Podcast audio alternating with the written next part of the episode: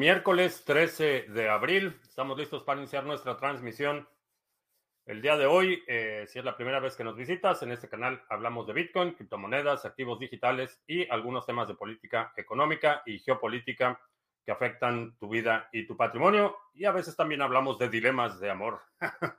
Estamos transmitiendo en vivo audio y video vía Facebook, Twitch, Twitter, Bit, no, BitTube, no, Odyssey. Y también lunes, martes y miércoles tenemos nuestro live stream de solo audio vía Podbean. Eh, vamos a ver, el precio de Bitcoin se está negociando en 40 mil, 41 mil 371, 41 mil 371. Dio buena subida esta mañana y vamos a ver si hay por allá alguna otra cosa interesante. Eh, movimientos moderados en términos de satoshis en la mayoría de las monedas. Nada que llame la atención. Bien, pues vamos a iniciar. Eh, eh FJC Arrieros, ¿qué tal? Jack en la caja. Héctor Chávez en León. Eh, Pedrito José, José JC. ¿Qué tal? Eh, Odyssey, sí, Odyssey, ya estamos transmitiendo, ya está por ahí Alberto en Odyssey, Astrea en Chihuahua, Echenique en Bogotá, uh, The New MVP en Austin, eh, Iván en Cúcuta, ciudad que vive en 1980, creen que la vida es gastar sus ahorros escasos en cerveza los fines de semana, pues sí. Eh, Pedrito en Texas, ¿qué tal? Eh, bueno, vamos a comentar lo que honestamente no me sorprendió en lo absoluto. Resulta que la iniciativa de la senadora Bitcoiner de México eh, fue un total fiasco. Eh, no sé por qué le dieron tantas alas y tanta, le erigieron un pedestal, se paseó eh, eh, por la alfombra roja, el tratamiento VIP durante la conferencia en Miami y pues resulta que la iniciativa, hay dos iniciativas que eh, presentó. La primera es para darle más facultades al Banco Central para regular la tecnología financiera y la otra es para crear una corruptomoneda soberana. Esa fue su, esas fueron sus dos iniciativas de ley. Está tratando ahorita de justificar que están trabajando en la estrategia, y, pero definitivamente eh, el, el, hecho de, primero, otorgarle más facultades al gobierno para regular es contrario a los principios de soberanía financiera. Y segundo, la corruptomoneda eh, soberana, ya sabemos que son eh, mecanismos que van a estar controlados por el gobierno, que son conducentes a la vigilancia y al control financiero del político en turno. Entonces son ambos instrumentos enemigos de la libertad y pues se los dije que no había que confiar, que había que verificar. Eh, pu publiqué en Twitter, para quien quiera verlas, publiqué en Twitter eh, las dos iniciativas, están ahí los pantallazos y están el enlace a la página oficial del Senado en México, donde puedes consultar el texto completo, pero el resumen está ahí en los pantallazos, cómo está la ley actualmente y cuál sería la propuesta. Lo puedes checar ahí. Básicamente son esas dos cosas. Eh, eh, también hizo una propuesta de reforma a la Constitución para incluir el término de tecnología financiera entre las facultades del gobierno para regular la economía. Entonces, es estatista, está buscando darle más facultades al gobierno y menos facultades a los individuos y está proponiendo crear un instrumento que es un instrumento que va a ser utilizado de forma arbitraria, discrecional y que no es conducente en lo absoluto para la eh, prosperidad de los ciudadanos y para el, la expansión y eh, de las libertades individuales. Así es que político haciendo sus politicadas, politican, Sí, politicadas. Eh, vamos a ver. Uh, ¿Cuál ha sido tu peor inversión hasta ahora? En criptomonedas, uh, ¿cuál ha sido mi peor inversión? no he salido, no he tomado pérdidas de ninguna desde el principio y puedes checar videos de, hace un par de años. El, mi idea ha sido tener varios caballos en la carrera. Sé que algunos van a ganar y otros van a perder, pero eh, no he vendido, por ejemplo, a pérdidas. Hay, tengo un panteón de criptomonedas que están ahí almacenadas y que a lo mejor nunca van a pasar este, de, de un par de satoshis y pero tengo dentro de ese portafolio, como lo, armé, tengo algunas que han despegado y otras que van a despegar en el futuro. Entonces, como nunca vi la parte de la inversión en criptomonedas como unidades individuales, sino más bien como un plan conjunto, eh, ha habido algunas que han, han, tenido pérdidas considerables y ha habido otras que han tenido eh, ganancias astronómicas. Eh, por ejemplo, eh, se me viene a la mente Monetary Unit, que tenía mucho optimismo de que el proyecto iba a despegar, tenían muy buenos planes para el desarrollo de eh, soluciones de comercio electrónico y el proyecto empezó a pasar agua, empezó a enfrentar dificultades, muchos cambios reactivos a las condiciones del mercado y el proyecto ahí está, está, sigue vivo, sigue eh, operando la cadena y demás, pero es uno de los proyectos que a lo mejor nunca despega y, tendré que asumir la pérdida de eso, pero no lo, nunca lo vi como, como una entidad eh, separada del riesgo. Eh, en el en el seminario de balanceo de portafolios de criptoactivos hablo de, de esa estrategia del espectro de riesgo y cómo vas tomando decisiones eh, de tu portafolio en su conjunto, no como unidades individuales. Entonces, eh, ha sido, eh, ese ha sido mi plan desde el inicio. Fran Línea en Gibraltar, ¿qué tal? Dani Luga en San Diego, Wiskeborg, ¿qué tal? Este fiasco de la senadora Indira no es más que un recordatorio de que no necesitamos permiso de nadie para hacer uso de la red de Bitcoin o participar en ella. Es correcto. No necesitas permiso de tu gobierno, eh, no necesitas ninguna franquicia. Es tu derecho fundamental a, ganarte la vida de una forma honesta. Es tu derecho fundamental a disfrutar del producto de tu trabajo. Cuando alguien más eh, tiene la prerrogativa de determinar si disfrutas o, de negarte el disfrute del producto de tu trabajo. Es una condición de esclavitud.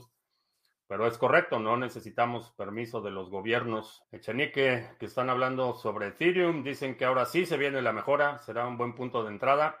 Eh, pues yo no le pondría, pero ni un centavo Ethereum porque ese es eso mismo lo hemos escuchado desde el 2017, que ahora sí ya viene y que la bomba de dificultad y que ahora sí ya es el cambio y honestamente a estas alturas no tengo confianza ni siquiera de que aun cuando implementen la transición a proof of stake vaya a resolver nada.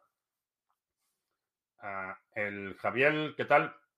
Josu, Paco Gómez, Guaguapuric en Bogotá listo para descansar. Ah, sí, es, la Semana Santa. Se me había olvidado porque aquí no, realmente no, no se celebra la Semana Santa, el domingo de Pascua, sí, pero, pero la Semana Santa no. Felices fiestas a quienes lo celebren. Ah, promociona más la piscina de Monero, funciona muy bien. Eh, la promuevo todos los días, todos los días hablo del, bueno, si no se me pasa a hacer los anuncios, este, Sí, el pool de Monero va bastante bien. El DEX de Cardano. Eh, estoy evaluando los, los DEX en Cardano. Ah, prefieres Exodus y Atomic Wallet. Eh, nunca he utilizado Atomic Wallet. Me acuerdo haberla instalado en, en, alguna ocasión, pero nunca la he utilizado de forma activa. Exodus sí la uso para transferencias día a día recibo eh, recepción de pagos, envío de pagos y, transacciones que estoy haciendo constantemente. Utilizo Exodus. El día 11 recibí notificación de su parte de un bono airdrop. Eh, no, no enviamos notificaciones, no damos Bitcoin gratis, no estamos participando en airdrops. Eh, son impostores que utilizan la imagen de criptomonedas TV en Facebook, particularmente es donde están más activos están contactando a otros usuarios, están utilizando fotos de perfil, asume que es una estafa.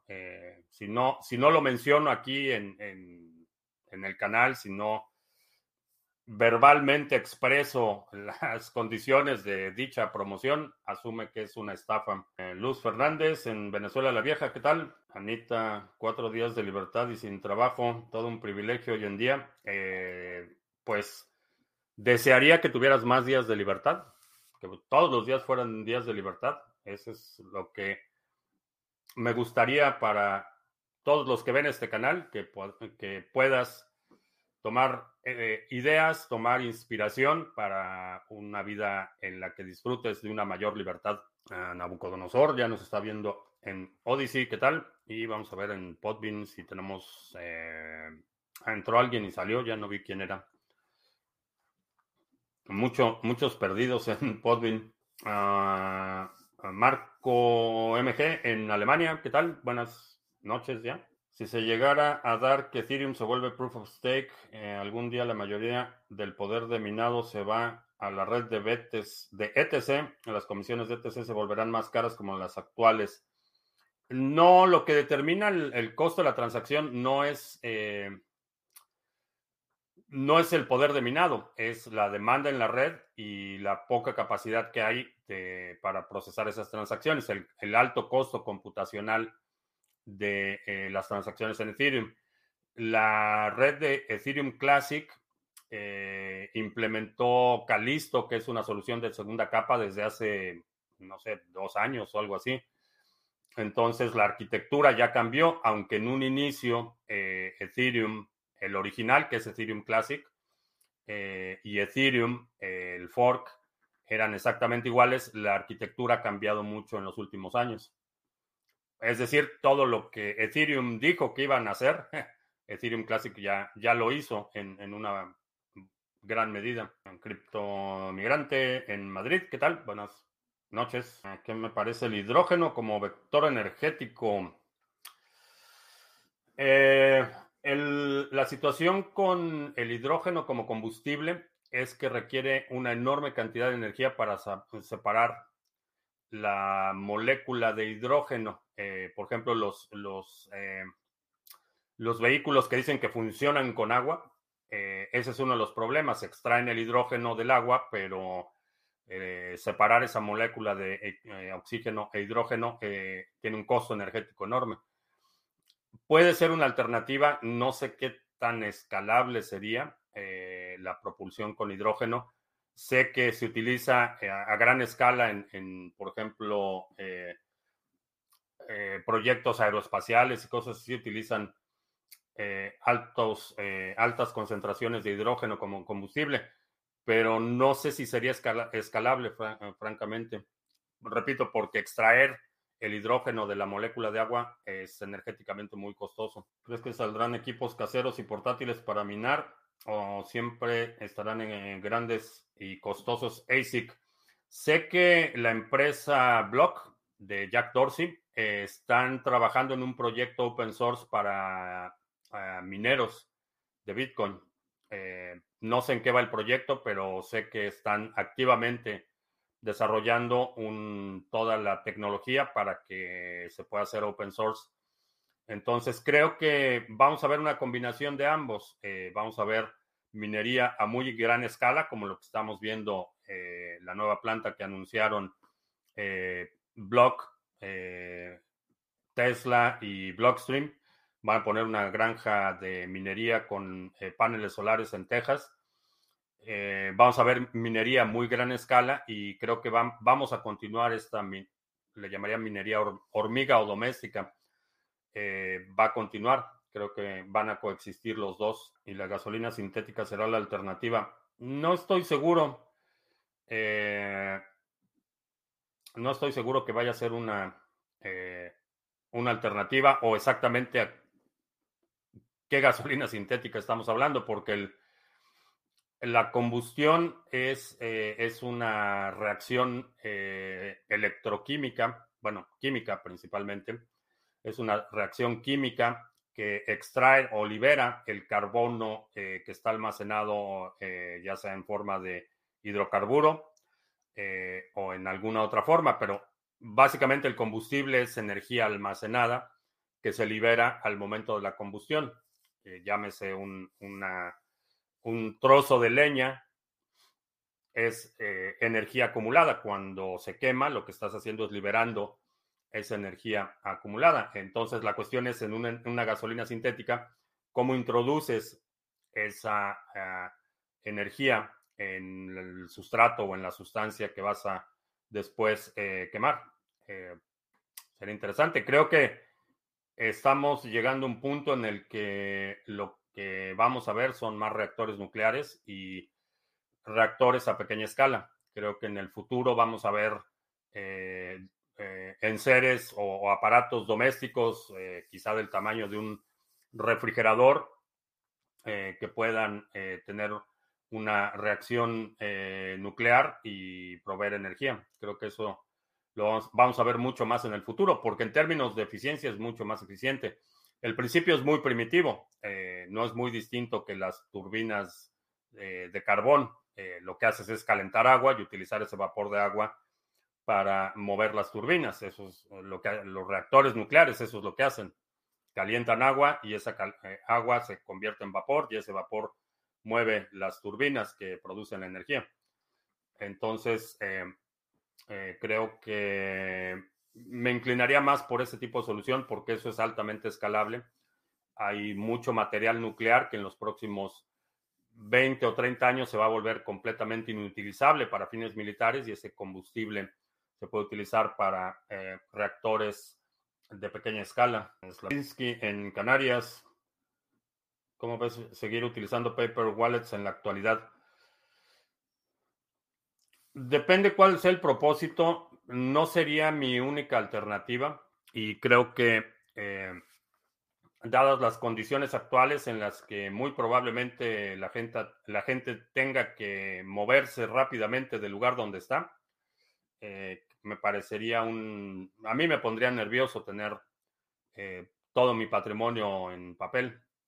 Creo que hay otras alternativas más duraderas. la,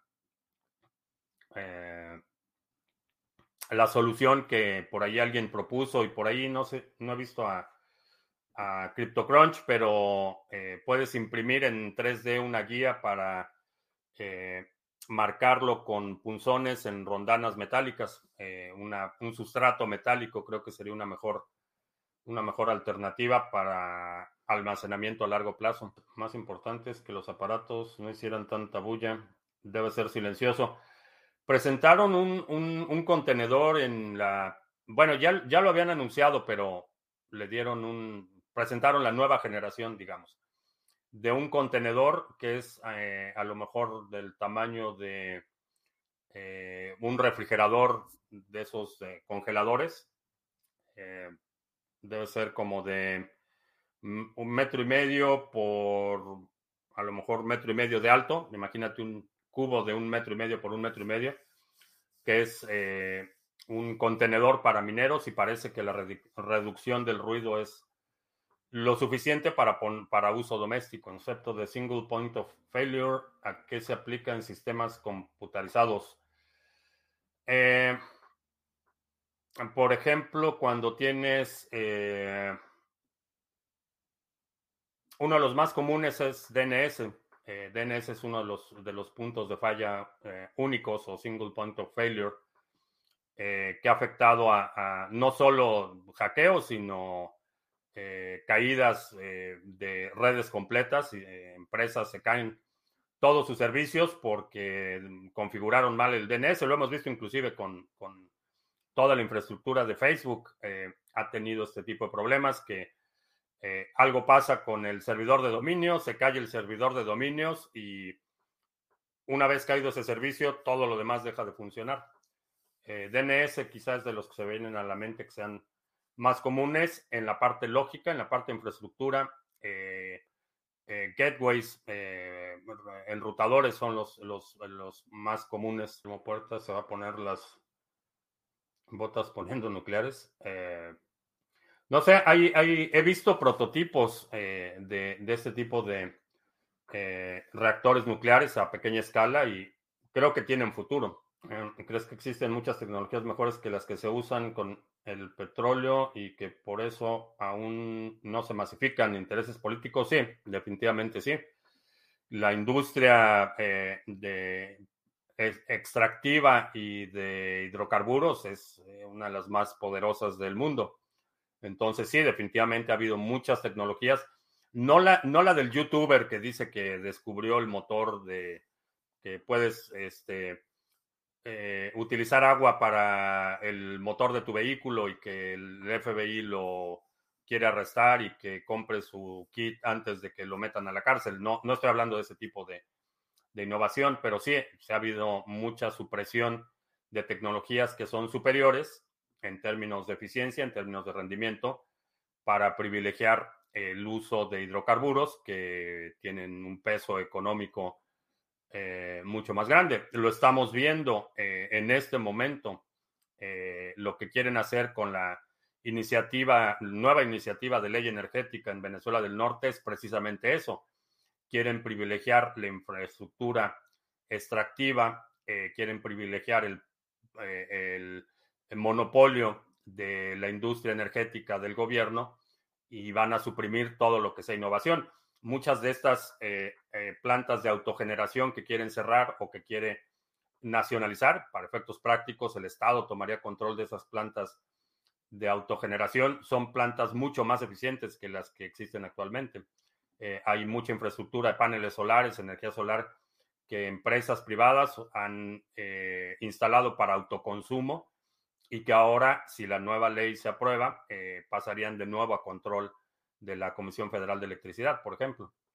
Entonces, sí, definitivamente pasa y, está pasando en este momento. Uruguayo, mi reflexión de hoy, después de transitar y haber estudiado bastante, creo que Bitcoin es lo único que puede cambiar el modelo económico. Lo demás, todo es humo, incluyendo Ether, Cardano, Solana y todo el top 10 hasta el 20.000. Eh, no comparto tu opinión, pero está bien. Si, si estás convencido de que esa es la alternativa, adelante. Porque si los seres humanos somos depredadores de todo, esto podría cambiar o siempre será así la humanidad. Eh, tenemos, como humanos, tenemos necesidades y no somos los únicos, somos los, los eh, depredadores más sofisticados, sin duda, pero no somos los únicos. Y de la misma forma que eh, los coyotes del desierto se comen a las liebres, eh, los humanos tienen que consumir los recursos del planeta para subsistir y prosperar. Entonces, eso, eso no va a cambiar, no va a haber un, un punto en el que todos los insumos que requerimos para eh, sostener la vida puedan ser generados sintéticamente. No existe tal cosa. Entonces, eh, sí, vamos a seguir consumiendo recursos del planeta. Saludos desde la Venezuela que tiene el billete con un ajolote más bonito del mundo. Ah, dices que antes un colapso de energía global, lo último que nos preocupará es BTC. También dices que deberíamos disminuir nuestra dependencia de sistemas externos, casi asumiendo que no habrá energía. Entonces, ¿para qué preocuparse por BTC? Eh, porque un colapso, eh, cuando hablo de que BTC sería tu, el último de tus problemas. Estoy hablando de una situación que puede ser un, desastre natural o puede ser un fallas eléctricas como las que hemos visto en Argentina, en Uruguay, eh, que eh, la energía eléctrica o la red se colapsa, como sucedió en Texas en el invierno pasado. Cuando eso sucede, realmente tu preocupación no es Bitcoin, tu preocupación es eh, mantener, en el caso de Texas, mantener la temperatura, no morirte, no congelarte. Esas se vuelven tus prioridades. Entonces, eh, no creo que vayamos a ver un escenario de un colapso total permanente de la infraestructura eléctrica. Este, estoy pensando en un colapso temporal. Eh, ya tenemos el conocimiento de cómo funciona la electricidad, tenemos como humanidad un dominio de, ese tema y restablecer la, red eléctrica a lo mejor llevaría un par de años, pero no, no sería una situación permanente en la que se acaba la electricidad por siempre y para siempre ya no hay... E, ese escenario es un escenario extremadamente remoto. La, la posibilidad es que veamos interrupciones temporales, que veamos eh, en la medida que se van incrementando muchos fenómenos, por ejemplo, meteorológicos y todo esto, que veamos eh, periodos en los que no haya acceso a la electricidad. Y la cuestión es que en términos de jerarquía de prioridades, eh, primero necesitas asegurar alimentación, agua, alimentación, necesitas un refugio, necesitas cubrir muchas otras necesidades antes de la parte financiera. La parte financiera es un nivel de sofisticación al que la humanidad llega eh, una vez que, tenemos cierto dominio de, los otros aspectos de la subsistencia. Eh, por miles y miles y miles de años, la humanidad vivió sin dinero. No había, no había intercambio, realmente no había comercio. La gente eh, cazaba y recolectaba lo que necesitaba para subsistir eh, no había este concepto de acumulación de patrimonio, por ejemplo, cuando eres un cazador-recolector que tienes que estar persiguiendo a la manada, no vas a estar cargando con el refrigerador y la parangana, eh, tienes que cargar lo menos posible. Eh, y vamos como humanidad evolucionando, se empieza a dominar la agricultura, nos volvemos sedentarios. En ese momento empieza este concepto de la acumulación de riqueza y el comercio entra eh, cuando hay un excedente. Eh, mientras estás en ese punto de cubrir tus necesidades básicas y no hay excedente, no tienes necesidad de Bitcoin, no tienes necesidad de comerciar con nadie si no hay excedente. Eh, y nadie va a comerciar contigo si no hay un excedente. Entonces, por eso, en una situación en la que no hay electricidad, realmente Bitcoin no es un problema o no debería ser tu preocupación, porque no vas a tener un excedente de recursos para comerciar y tu entorno va a estar en las mismas condiciones. Nadie te va a vender los frijoles que necesita su familia. Entonces, por eso digo que eh, en, ese escenario en el que hay un colapso de la red eléctrica, una tormenta solar que destruye parte de la infraestructura de un país o cosas así, va a ser una situación temporal. Eh, no veo una, un, colapso permanente de, la infraestructura eléctrica. Y, si tuviéramos que empezar desde cero eh, eh, a restablecer la infraestructura eléctrica, por ejemplo, no nos llevaría los 300 años que nos llevó la primera vez. La segunda vez va a ser mucho más rápido porque ya, ya existe ese conocimiento de cómo funciona la tecnología. A mí me toca hacer una black box de esa para el minero, pero en modo bricolaje. sí, no, pues, lo puedes hacer. El principio, el principio no es tan complicado. Eh, lo puedes hacer. De hecho, vi, por ejemplo, un, proyecto de, un minero que le conectaron un, un mofle de, automóvil, un, un, mofle de un automóvil, el escape de un automóvil, se lo conectaron al minero para mitigar el ruido y parece que funciona. El Banco de España puede bloquear la cuenta de quien intente comprar criptomonedas, hasta puede citar a la persona a sus oficinas para que dé explicaciones acerca de su intención. Pues sí, es verdad que la mayoría de Bitcoin está en pocas cuentas y pasarse a Bitcoin es cambiar un amo por otro. Eh, no. Quien, quien haga esa afirmación es que no ha entendido cómo funciona Bitcoin.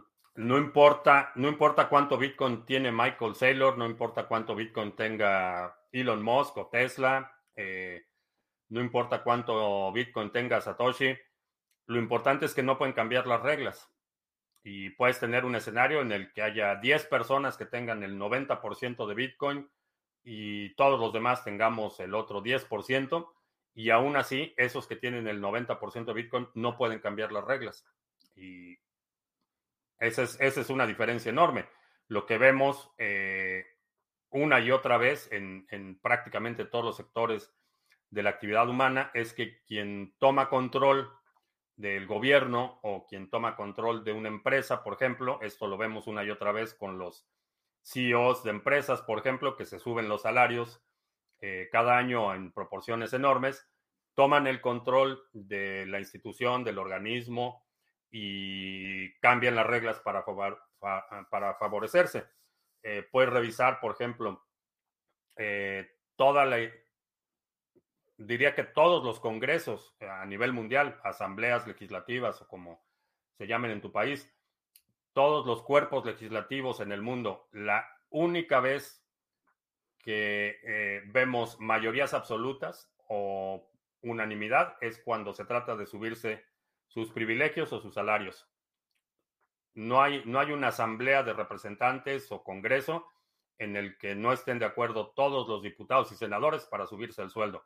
En todo lo demás pueden estar en desacuerdo, pero cuando se trata de sus puestos, sus privilegios y sus prebendas, invariablemente ves votos de, este, unánimes o del 90%, el 95%. Eso no sucede en Bitcoin y no puede suceder en Bitcoin. Y, por eso la diferencia es astronómica. Y quien diga que porque alguien más tiene más Bitcoin, estás cambiando un amo por otro, eh, quiere decir que no entiende cómo funciona Bitcoin. Ah, ¿Qué opino de la cultura de la cancelación? Eh, diría que no es cultura, es, una, es un vicio, pero eh, la cultura implica la, adopción. La, cultura no puede sobrevivir sin una evolución constante. Entonces, eso de cultura de la cancelación no es ni siquiera cultura. Diría que es un vicio o una adicción para muchos que están buscando nada más de qué ofenderse y, quejarse, pero, pero no es cultura. En ese escenario apocalíptico sería más útil armas que Bitcoin o dólares.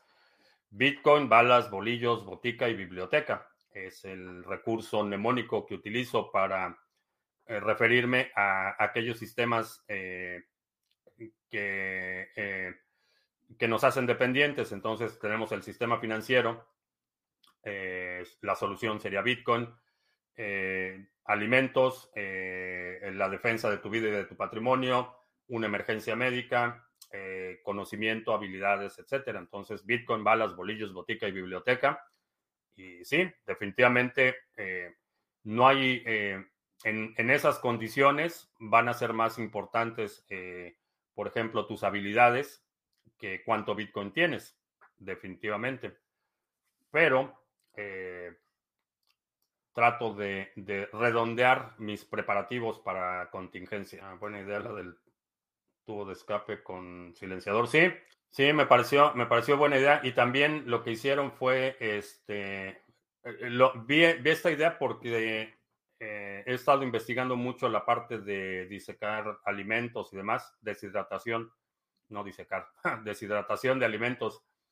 Este, y lo están usando para eso. Tienen un minero, tienen conectado el mofle del, vehículo o, un mofle de un vehículo como silenciador. Después tienen una serie de filtros de aire y están utilizando ese aire caliente del minero para deshidratar eh, alimentos. Entonces me llamó mucho la atención la, la solución. ¿Por qué Fifario es moderador? Porque aunque vive en una realidad alterna, creo que es genuino. Eh, es, es eh, aunque no comparto su opinión o su postura o su visión del mundo, creo que es una, una persona honorable. Está equivocado, pero, pero es una persona honorable. Por eso es moderador fifario. Don't spoil them, baby. los, están, los están consintiendo. Relleno de taza de café de Veracruz. Bueno, el café es de Colombia, pero la taza es. Sabemos que las malas noticias como la de Ucrania influye el mercado cripto, pero ¿no crees que las ballenas también están influyendo y entorpeciendo las subidas? Eh, es posible, sí. Es posible. Uh, Jack in the Box nos está viendo en. escuchando en Podbean, ¿qué tal? Y vamos a ver si ya mencioné, Nabucodonosor, Ulises y Alberto están en Odyssey. La idea de BTC eliminar al intermediario, es decir, al sistema financiero y bancos, pero parece que mucha gente cree que es para ir en contra de los gobiernos o evadir impuestos. ¿Por qué? Eh, bueno, esos son dos aspectos. Primero, eh, está el aspecto de la intermediación en la transacción que es una imposición del gobierno. el hecho de que si voy al supermercado, eh, el gobierno intervenga eh, o el sistema financiero intervenga por ley en esa transacción es problemático, es un mecanismo de control. No hay ninguna razón ni ética ni, ni moral para que el gobierno intervenga en una transacción que estamos teniendo tú y yo. Ese es, ese es el primer aspecto, eh, el de la vigilancia y el del control de tus acciones eh, cuando estamos hablando de una, una, transacción entre personas. La otra parte en contra de los gobiernos es porque eh, la, la, forma en la que los gobiernos se mantienen o mantienen su constante expansión es mediante el control del valor del dinero. Quien controla el dinero, controla el gobierno. Quien controla el, gobierno, controla a la población. Entonces, si eliminas eh, eh, la discrecionalidad del manejo monetario, eliminas una enorme cantidad de injusticias, de eh, excesos de los gobiernos, por ejemplo. Entonces es una batalla ideológica, ideológica en contra de la intermediación forzada, que es consecuencia de la intervención gubernamental y de los excesos eh, de los gobiernos. Eh, la parte de bandir impuestos en muchas ocasiones es una cuestión de principios, porque los impuestos es la extracción de riqueza de la población el modelo de arquitectura de gobierno requiere la facilidad de un sistema fiat porque no tienen que pedirle dinero al pueblo, solo lo imprimen. Exacto. Ah, ¿Por qué solo Bitcoin y no Bitcoin y Monero? ¿Y a qué se refieren los maximalistas cuando dicen mundo Bitcoin y no mundo cripto? Eh, hay mucha gente que propone que únicamente Bitcoin es una solución legítima y que todo lo demás es una estafa o es una eh, tomadura de pelo o que es una repetición de modelos arcaicos, etcétera. Hay gente que tiene la postura que, que, Bitcoin es una cosa separada a todo el sector de las criptomonedas y que Bitcoin, todo lo que no sea Bitcoin es o una estafa o es de para gente que no entiende. No comparto esa opinión y, en ese sentido hay eh, dos, diría dos grupos eh, claramente marcados, los que tienen esta posición de que solo Bitcoin y nada más, cualquier cosa que no sea Bitcoin es sujeto de escarnio público y hay gente que entiende que, o entendemos, porque yo estoy en ese lugar, que sí, Bitcoin es extremadamente importante y que es una, eh, que tiene muchos méritos, pero que no tiene que ser el único. Esa postura absolutista de que solo Bitcoin eh, debe prevalecer y que todo lo demás debe desaparecer, eh, no la comparto. Pero es cuestión de opiniones. Con patrón Bitcoin tienen que los gobiernos pedir al pueblo para fondear una guerra contra su gente, correcto. Y eso sucedía durante cuando estaba vigente el patrón oro, por ejemplo, cuando el dinero era oro, eh, las guerras eran muy costosas, entonces no veías estas aventuras bélicas eh, pagadas con tarjeta de crédito, que fue lo que pasó en los últimos 20 años. La guerra de Irak y Afganistán eh, fue pagada con tarjeta de crédito. Eh, esa es una de las razones por las que la situación económica está como está en este momento. cuando los, los reyes o los líderes de ciudades-estados tenían que pagar por las guerras, pues lo pensaban, lo pensaban eh, mucho más. Eh, como de importante es conocer la figura de Maquiavelo en tiempos actuales. El Príncipe es una lectura que he recomendado desde hace mucho tiempo, desde el inicio del canal, y creo que es una lectura fundamental para entender la naturaleza del poder político en su forma más cruda. Eh, el otro libro que recomiendo es El arte de la guerra de Sun Tzu. Esos son dos libros que para mí son fundamentales para entender eh, la dinámica eh, del poder, eh, del poder suave, digamos, que sería el poder político, y el poder crudo, que es el poder militar. creo que para mí son dos libros eh, fundamentales. Es increíble cómo las personas solo se quejan del gobierno, pero no hacen nada para cambiar su realidad.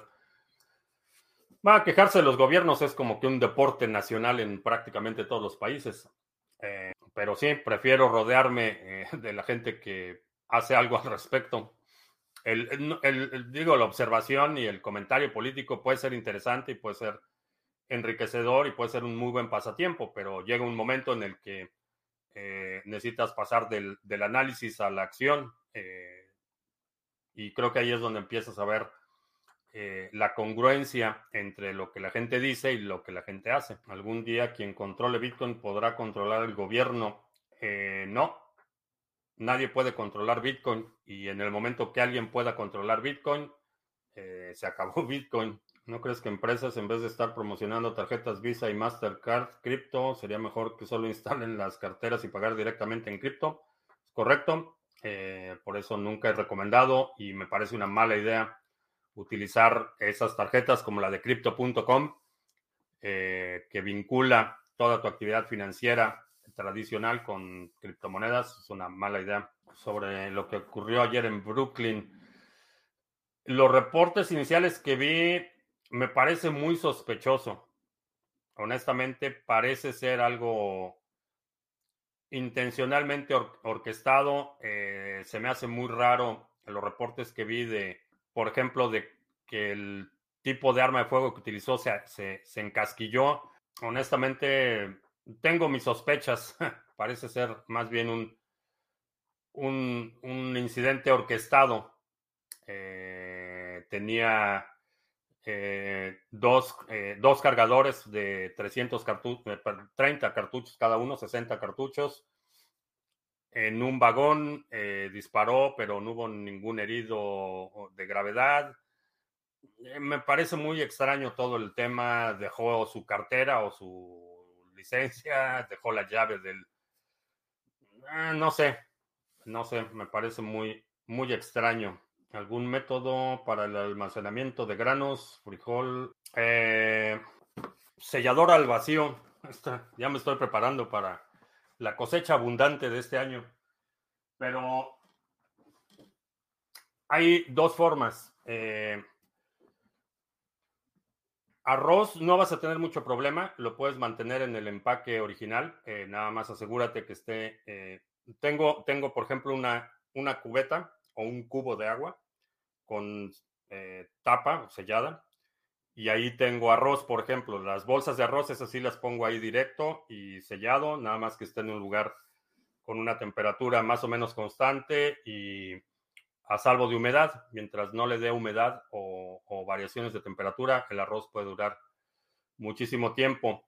El frijol eh, generalmente lo congelo, tengo una cubeta igual, pero generalmente lo congelo un par de días porque el frijol puede tener eh, gorgojo, puede tener algún parásito eh, que cuando te das cuenta ya se comió todo tu frijol.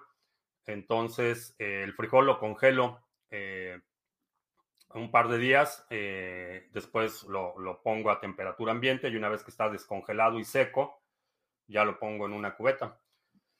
Granos, eh, eh, mientras no tengan un alto contenido de aceite, por ejemplo, el arroz, eh, arroz integral o arroz moreno, como se le conoce, mientras tengan un bajo contenido de grasa, duran mucho tiempo. Todo lo que tenga un poco más de contenido de grasa, por ejemplo, grano de harinas integrales, por ejemplo, tienden a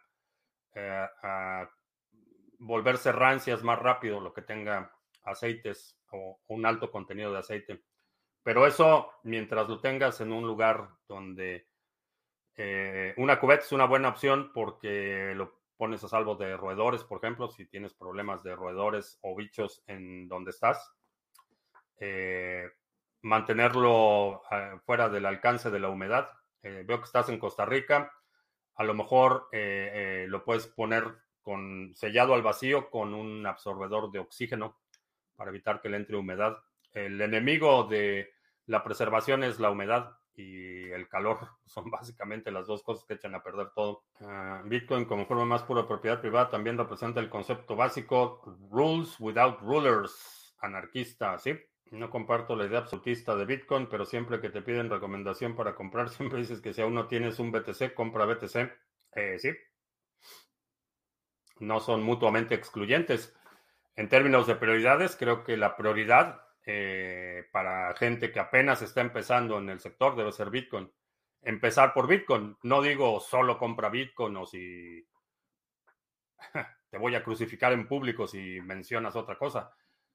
Para nada. Eh, pero en términos de el momento en el que estamos y la creciente o la decreciente emisión de Bitcoin, eh, creo que Bitcoin debe ser una prioridad. No el único, pero una prioridad. Y como hacía Jerjes para enviar un millón de soldados de Persia a los estados helénicos. Eh, bueno, era, era uno de los imperios más grandes en su momento y como lo hacía, era extrayendo riqueza de la población. Eh, tenían eh, impuestos que cobraban para financiar la guerra. Y bueno, desde el punto de vista logístico era muy interesante el, movimiento de los persas. Eh, pero ¿cómo, ¿cómo financiaban eso? Con la extracción de riqueza del imperio. Honestamente parece que Fifario es un agente pagado. No es posible que nadie esté tan separado de la realidad.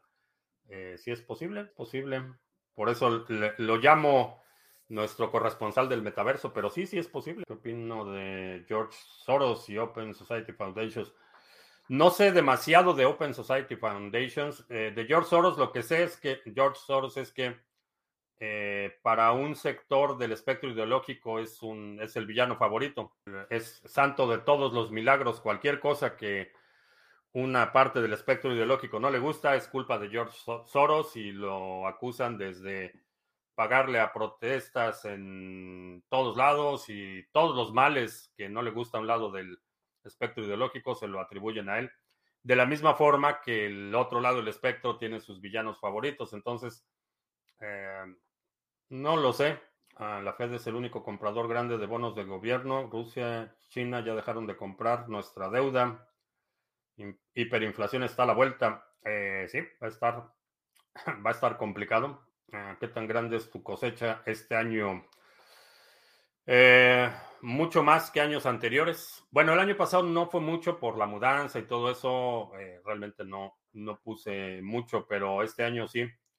Sí expandí la capacidad de producción. Diferencias entre VPN de paga y gratuita. En general, eh, si el servicio es gratuito, el producto eres tú. La pregunta es, ¿esa VPN gratuita cómo paga su infraestructura o cómo paga el costo de operación? Y generalmente es vendiendo tus datos. No sé qué otra cosa podría vender una, una VPN gratuita. Hay algunas que son subsidiadas con otro tipo de servicios, por ejemplo.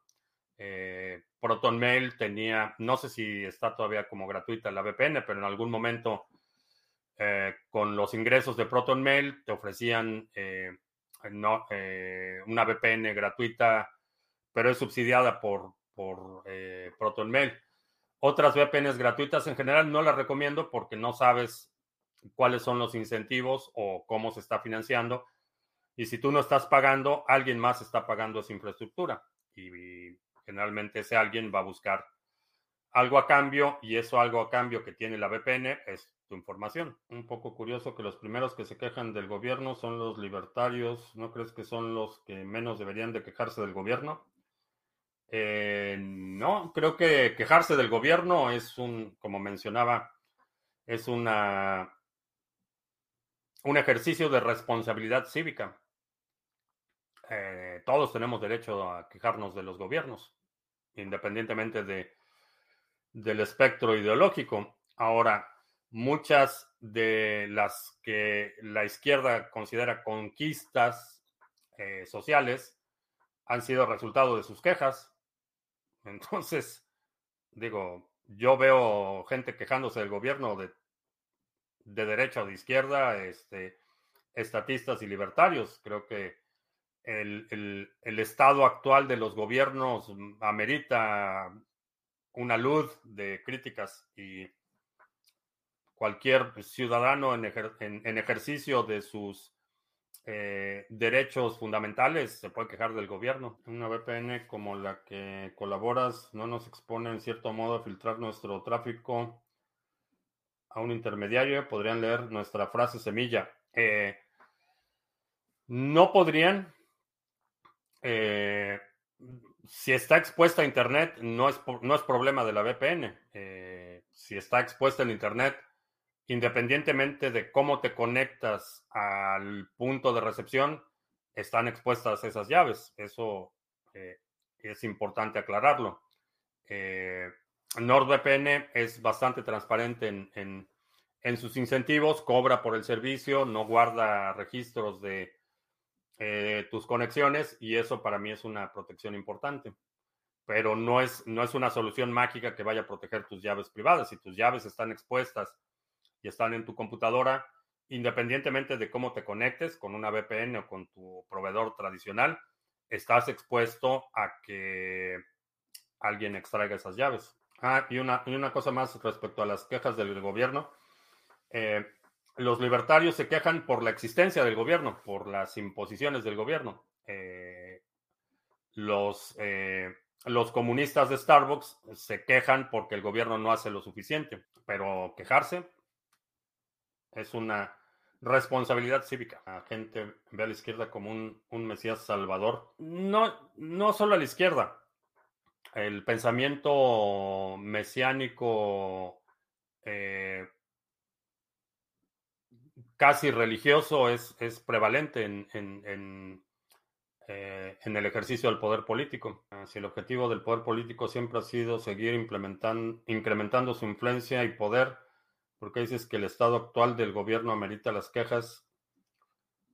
Eh, no las ha ameritado siempre. Sí, las, las ha ameritado siempre y mañana las va a meritar más que hoy. Y en una semana el estado en ese momento va a ser meritorio de mayores quejas que hoy. Y la razón es por esa expansión constante del poder político.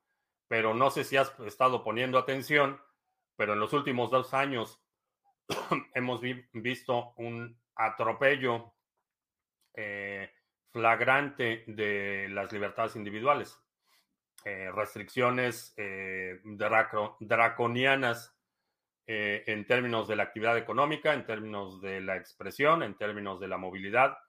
Entonces, en la mayoría de los países, si, si haces una, una, encuesta, por ejemplo, de cómo ve la gente a su gobierno hoy respecto a hace dos años, creo que la, hay mucha gente desilusionada de la acción de sus gobiernos. La ideología libertaria es la preparación para dejar de depender del gobierno. ¿Qué sentido tendría que los libertarios se quejen y quieran puestos en la política? Eh, bueno, lo de la queja, ya, ya mencioné lo de la queja. Eh, que quieran puestos en la política. Eh, por muchos años no, no había alternativa. Eh, o, eres el sujeto de poder o eres el objeto de poder. No había, no había otra alternativa. Entonces estabas del lado de los gobernantes o del lado de los gobernados. No había, no había ninguna otra alternativa.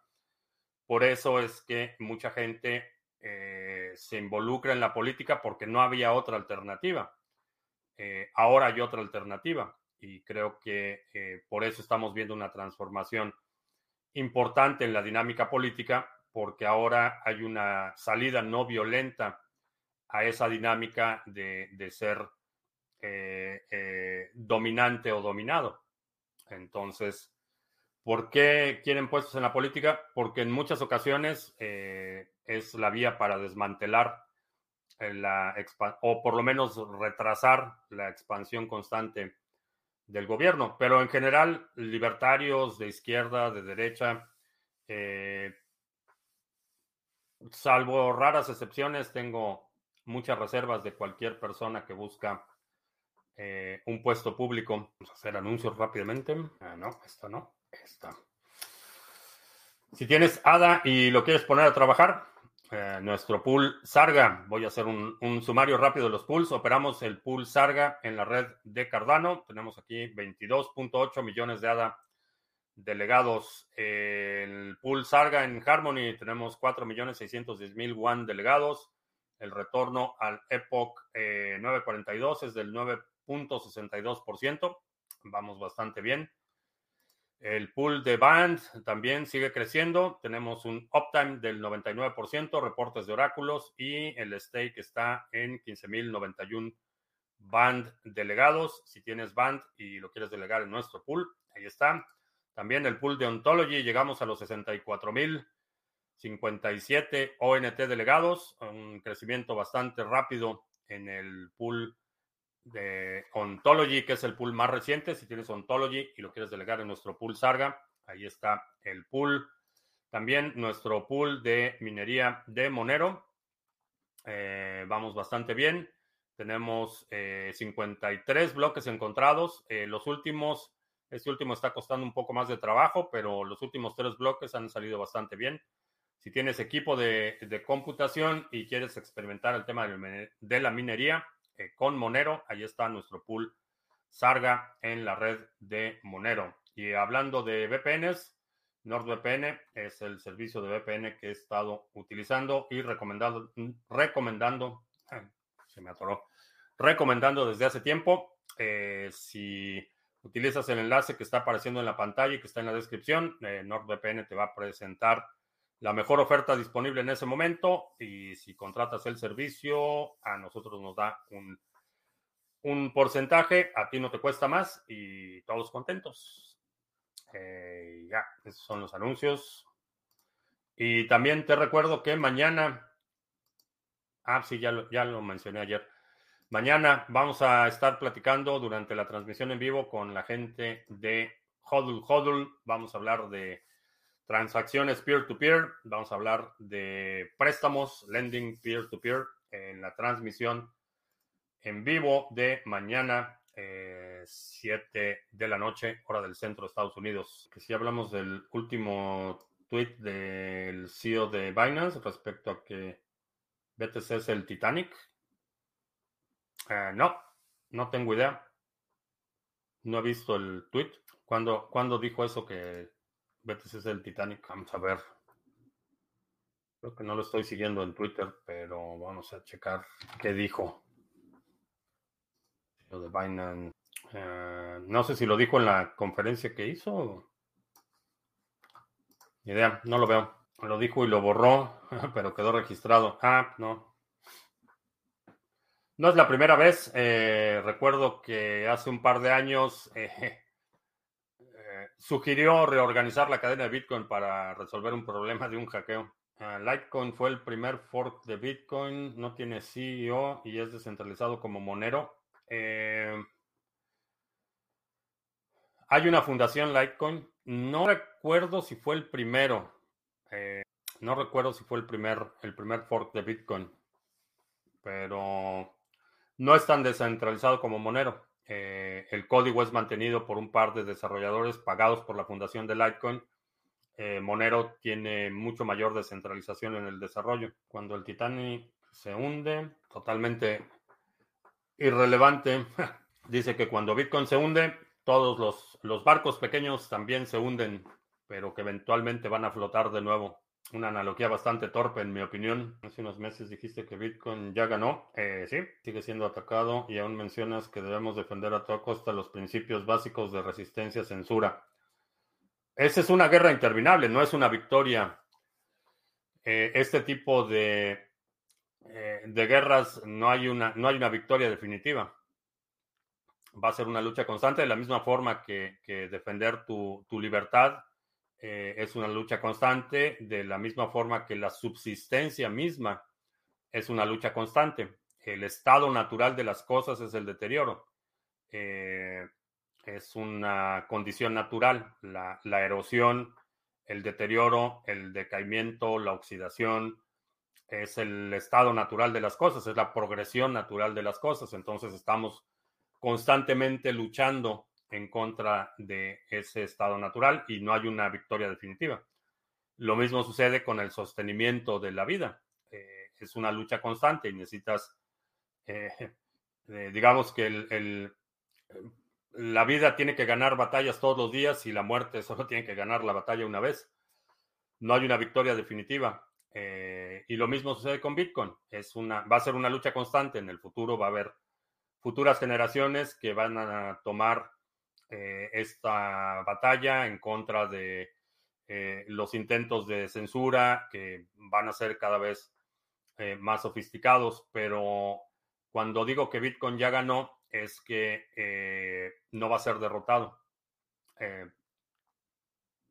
va a continuar esa batalla y cada vez van a ser actores más grandes y cada vez, cada vez van a ser guerras más difíciles, pero, pero ya ganó su derecho a existir y ya ganó su permanencia. Eh, a eso me refería con que ya ganó. Estados Unidos, con el nos oyese, es como un loco peligroso. Eh, no, eh, pueden, los, los presidentes pueden causar mucho daño. pueden deteriorar las situaciones, pueden empeorar las cosas pero no tienen el grado de influencia que mucha gente les atribuye. La maquinaria, la alta burocracia y la inercia, el peso mismo del gobierno hace que eh, movimientos radicales o movimientos, eh, cambios drásticos o reformas espectaculares sean extremadamente difíciles de llevar a cabo.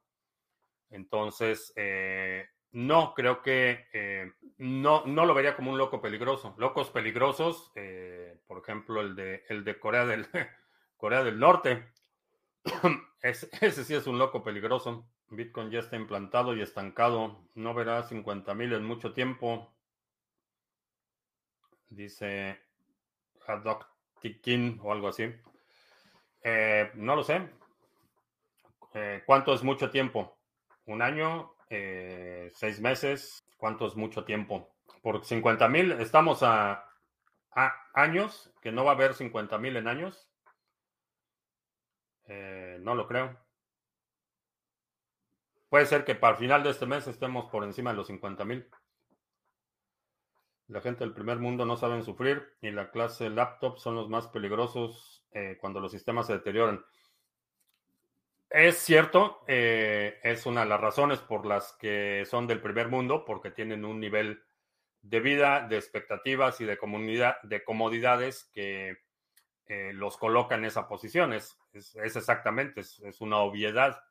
Definitivamente, en el primer mundo, mucha gente no ha tenido que sufrir las dificultades y tribulaciones que hemos vivido quienes crecimos en un país, por ejemplo, en América Latina o en África o en otros otros lugares.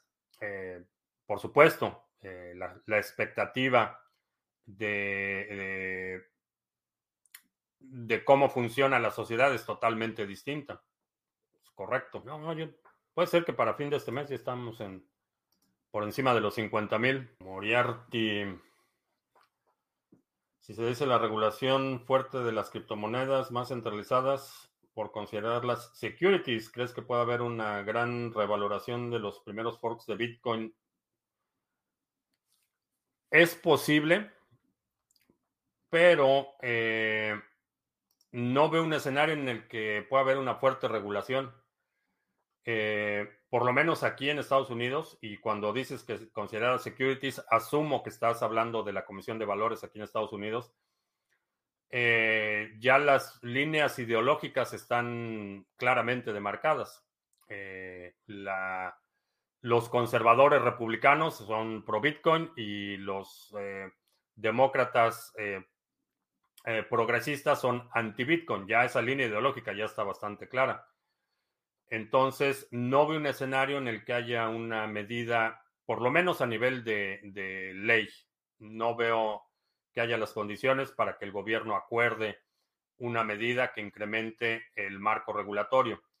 Y todo lo que el, Congreso empiece a ver como excesos de la Comisión de Valores van a empezar a ponerle frenos. Esto ya hubo, por ejemplo, la iniciativa del senador de Texas para expresamente prohibir que, eh, por ejemplo, la Reserva Federal eh, emita cuentas eh, personales eh, que, los ciudadanos tengan una cuenta con la Reserva Federal.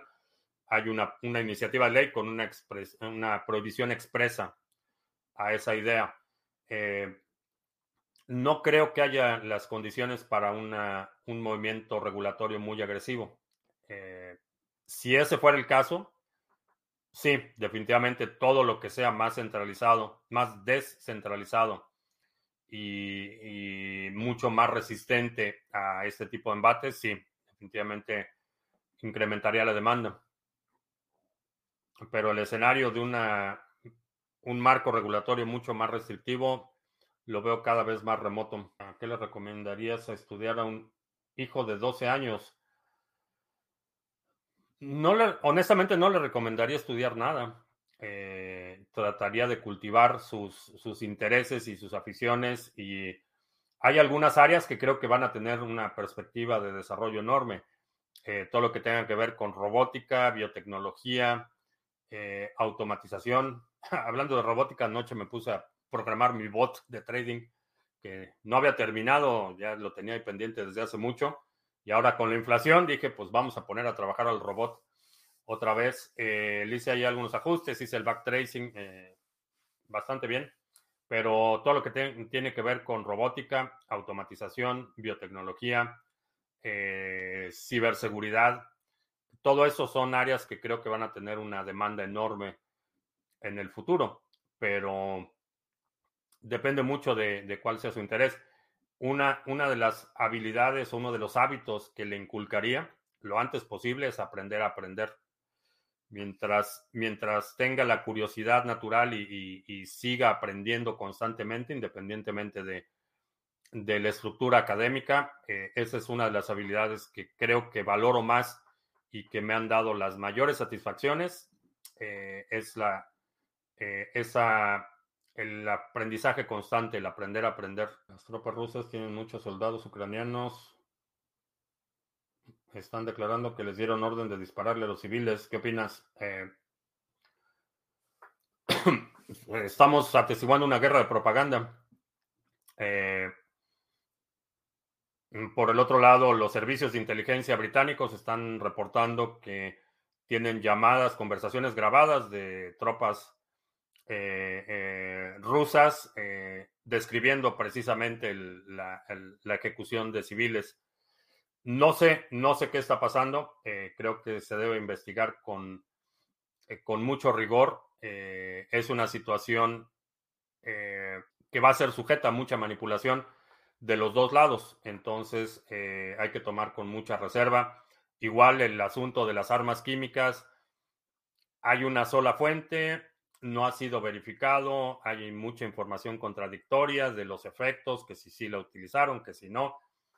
Estamos atestiguando una guerra de, propaganda y honestamente esperaría ver una investigación más detallada y ver más evidencia de qué fue lo que sucedió y si sucedió o no sucedió, tomar la conclusión o llegar a la conclusión de que algo sí sucedió no sucedió a partir de un solo punto de información es comprar propaganda y trato, trato de evitarlo. ¿Que tiene futuro la tecnología de Hashgraph? Eh, no.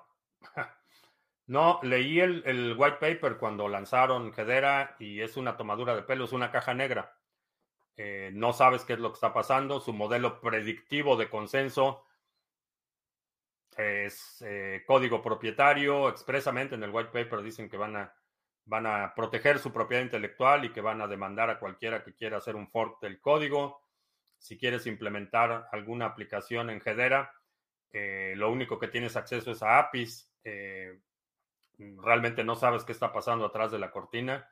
Y pues no, aparte de Bitcoin y criptos, ¿cuál ha sido mi mejor inversión? Aprender a aprender. Esa ha sido mi mejor inversión. ¿Existe algún bot gratuito o ofreces ese servicio? Eh, no, no tengo servicios de bots.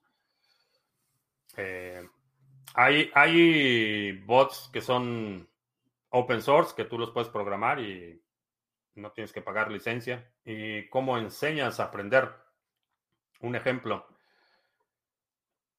Eh, fomentando la curiosidad natural. Eh, he visto lamentable y, han sido obviamente instancias anecdóticas, por ejemplo, que, el, niño quiere el libro sobre los dinosaurios, por ejemplo. Y lo que recibe es una respuesta, es rechazo, decir, no, pues eso no sirve o, ya te compraste otra cosa. Entonces, en lugar de incentivar que siga su curiosidad natural, lo que hacen es eh, eh, enmarcar el aprendizaje en un contexto utilitario de costo-beneficio directo. Entonces, eh, en ese sentido, es más cultivar el, que siga su curiosidad natural y no tanto enseñarle a aprender. Eh, cuando hace una pregunta, por ejemplo, en lugar de darle la respuesta, le dices, ok, vamos a investigar. Quieres saber cómo, eh, qué, es un, qué es un aerolito o qué es un cometa o por qué el sol se ve de este tamaño.